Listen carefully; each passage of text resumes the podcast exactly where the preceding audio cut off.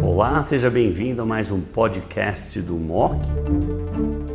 Hoje vamos falar sobre o Topaz, um novo tratamento padrão para o colangiocarcinoma. Para essa apresentação, eu conto com a participação do Dr. Fábio Cater, oncologista clínico da BP. Ele vai fazer aí um apanhado sobre as principais opções de tratamento e como que é, esse estudo Topaz ele se inseriu no contexto e se tornou hoje um novo padrão. Fábio, por favor. Olá a todos, muito obrigado, Ricardo, pelo convite e é com grande satisfação que vamos falar um pouquinho sobre o tratamento do carcinoma das vias biliares.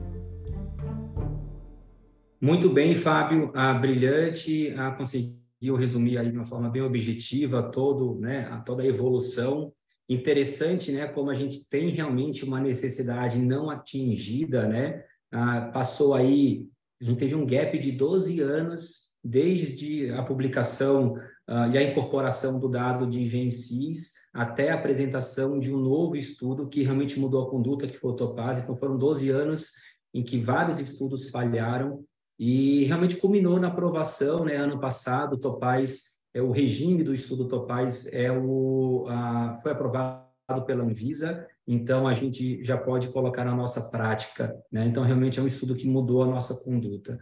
Fábio, a, a, quando a gente vai para eventos, a gente conversa com os colegas no, nos corredores e algumas pessoas, eles podem até mesmo uh, comentar, poxa, quando a gente olha para a mediana de sobrevida global, o benefício numérico absoluto é pequeno. De fato, né, foi 12,9 meses na nova atualização versus 11,3 meses. Então, menos do que dois meses de ganho absoluto. Mas a gente teve um benefício, uma redução aí que você colocou de 24% no risco de morte. Como é que você enxerga a magnitude na mediana? Será que você consegue enxergar algum outro dado que mostre realmente o porquê o Topaz deve ser incorporado na primeira linha como tratamento padrão?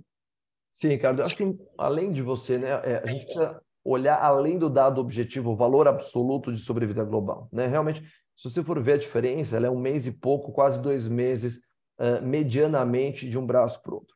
Mas o que você tem que ter em mente é que o benefício, como o próprio hazard ratio se designa do ponto de vista da sua pureza uh, estatística, é um benefício contínuo. Né? Então, assim, você tem uma redução de 24% do risco de morte adicionando imunoterapia, e isso percorre toda a, a vida do paciente, a sobrevida do paciente. Tanto é que eu provo isso quando eu coloquei aos dois anos 25% da população viva há dois anos versus apenas 10%. E é exatamente essa continuidade do benefício que eu quero trazer quando eu coloco o hazard ratio de 0,74 e não só olhar o número do valor absoluto mediano. Portanto, a pergunta é: isso é um benefício clínico? Isso se traduz em benefício clínico? No meu entendimento, sim. Se traduz em benefício clínico, sim, ainda mais com uma doença onde a gente tem uma carência de eh, terapias amplamente efetivas. Perfeito, eu estou super de acordo. É uma, é uma doença órfã. De fato, na mediana, o incremento foi de dois meses ou um pouco menos, mas realmente mais do que dobrar a chance de paciente, a, a, taxa de pacientes vivos em dois anos é algo, ainda mais para uma doença que tantas terapias falharam, então eu não tenho dúvida. A segunda pergunta, Fábio, da nossa prática é: você mostrou aquele dado de a, a, análise de subgrupo da topografia. Você, você usa isso? Você acha que a gente está pronto ou não? Realmente, todos os colângios, independente de ser intra, extra ou vesícula, devem, claro, se não houver contraindicação, receber a dupla mais a imuno. Ricardo, o que, que eu acho? Aqui é uma análise subgrupo com todos os vieses, né? Análise de subgrupo é gerador de hipótese apenas, tá? O benefício tem que ter, ser entendido para a população como um todo. Vesícula biliar tem um padrão de comportamento biológico diferente dos colangiocarcinomas, eu concordo, ela é outra doença. Eu gostaria demais de ter um, um, um, tra um trabalho só para vesícula biliar, e para aqueles que criticam, eu falo, me mostra o dado só da vesícula biliar, que eu fico satisfeito, porque ele não existe. Não esquecer que essa população estava subrepresentada no estudo Topaz, ela era apenas 80 pacientes em média por braço, por um total de quase 700 pacientes. Então, assim, realmente população subrepresentada. Eu gostaria demais de ter um dado melhor para a vesícula biliar, mas nós não temos.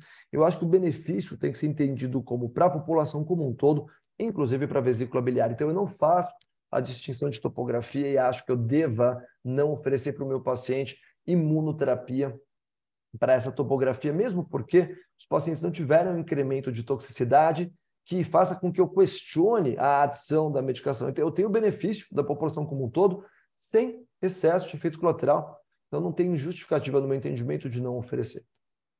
Perfeito. Fábio, como você comentou, a gente teve o dado, a apresentação aí recente, né, a coisa de poucos dias atrás, do Keynote 966, eu fui é, é, é, é, investigador desse estudo aqui no nosso centro, a gente incluiu, acho que, três ou quatro pacientes, ah, e tivemos resultados muito parecidos, né? A única diferença é realmente o imunoterápico, né, Duva versus o Pembro, e a questão da manutenção. Quando a gente olha os dados de a taxa de resposta do braço experimental bastante semelhantes, 27% com o, no Topaz 1 e 29% no, no Keynote 966, uh, mas quando a gente olha no braço placebo, né, que seria o, o, o braço que não recebeu imunoterapia, é, a taxa de resposta foi maior no Keynote 966, provavelmente por conta da manutenção. A pergunta é, eu entendo para mim que é, é, é, é como, como, que você vê essa questão da manutenção? O Topaz, o paciente seguia só com Durva. O Keynote, que aparentemente não trouxe resultados muito melhores, apesar da manutenção, né? Como é que você vê? Você faz a manutenção exatamente como estudo ou você acha que ah, talvez tenha papel a gente colocar alguma coisa na manutenção, por exemplo, a gencitabina? É, achei bem interessante no ACR agora de 2023, quando foi apresentado, foram, foram apresentados os dados do Keynote 966, quem comentou foi a própria Rashna Shirov, que é a primeira autora do, do SWOG, e 1815, e ela mesmo falou, né, ela confessou em público, todo mundo mantinha a gencitabina de manutenção junto com o durvalumab. É óbvio, Ricardo, o paciente que tem uma medula óssea, que está apresentando mais neutropenia, com o risco de você inferir em neutropenia febril, talvez para esse paciente deixar sem nenhuma manutenção. Mas para os pacientes que não estão tendo efeitos colaterais, que têm evoluído de maneira satisfatória, eu na minha prática clínica, a maioria segue gencitabina de manutenção associado ao imunoterápico. É, como você mesmo disse, curiosamente, o, o 966 ele mostrou um benefício sobrevida global bastante semelhante ao Topaz, mas ele não mostrou benefício sobrevida livre de progressão e nem de taxa de resposta. Talvez muito relacionado a manutenção do a presença da manutenção da gencitabina. Mas obviamente algum benefício a mais a gente teve porque a sobrevida global também foi maior. Eu acho que é um estudo que reforça a incorporação de imunoterapia associada ao backbone de gencitabina com cisplatina para essa população. E para mim, no meu entendimento, ele não muda a minha manutenção. Eu continuo a manter a gencitabina, eu fico um pouco desconfortável por uma doença de prognóstico tão adverso em deixar o paciente apenas com o imunoterápico. E acho, né, achei extremamente desafiador o Topaz ter deixado em placebo mesmo, esperando a progressão. Mas a gente não pode esquecer que o ABC02 lá atrás fazia exatamente com essa recomendação e foram os japoneses que trouxeram essa ideia de manutenção de tratamento até melhor resposta. Traduzindo, eu mantenho até melhor resposta o braço da gencitabina mais o durvalumab de manutenção, a não ser que o paciente possua alguma contraindicação esteja evoluindo com um efeito colateral não tratável. Tá. Por fim, a última pergunta, Fábio, naquele paciente com colangiocarcinoma metastático que tem uma, uma, uma creatinina, uma função renal inadequada, e você não pode fazer a cisplatina, como é que você enxerga? Você acha que a gente está confortável para trocar, por exemplo, por carbo e genzar, como a gente faz em outras doenças? Ou, e, ou, ou não, ah, e aí no caso man, man, manteria né, o durvalumab como a, a, a, a, droga associada, você troca por Folfox, como é que você faz? Como é que é o manejo da primeira linha no paciente FIT, mas que tem lá uma insuficiência renal que não pode fazer a cisplatina? Como é que você muda a questão da químio? É, felizmente, esses pacientes, né, na prática clínica, a gente esperou que viessem mais pacientes não fit para a cisplatina. Felizmente, a dose é baixa, né, Ricardo? É 25 miligramas por metro quadrado então, para quem faz bexiga, que nem eu e você também, que a gente fica mais incomodado com doses mais altas de cisplatina, eu não tenho visto, uh, na maior parte das vezes, pacientes que têm alguma restrição para a cisplatina. Acho que para esses pacientes que precisam uh, fazer alguma coisa, se não são cisplatina elegíveis, a combinação de genstabina com carboplatina é mais plaquetopenizante, mais mielossupressora.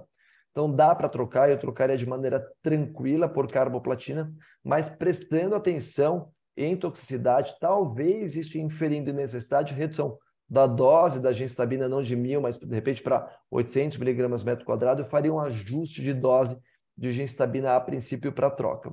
Outra opção, na verdade, a melhor opção desde disponível, talvez trocar pelo naliri, é, erinotecano lipossomal com fluoracil, já que parece que dá. Não tenho dados de segurança disso com a incorporação de imundo, portanto não faria isso de maneira desordenada sem um estudo que me permitisse fazer isso. E também a mesma coisa serve para o Folfox. Eu posso transformar isso para Folfox, mas também não tenho dado da incorporação de imunoterapia. Então, como opção para esses pacientes, carbogen mais durva ou, na prática clínica nossa, Folfox, e se tivermos, quando tivermos a droga, irinotecano lipossomal com fluoracil, uma outra opção. Perfeito, maravilha. Acho que a gente conseguiu abordar todas as principais dúvidas práticas. Fábio, você foi brilhante. Ah, agradecer muito a sua participação. Obrigado. Obrigado a todos. Até um próximo mock.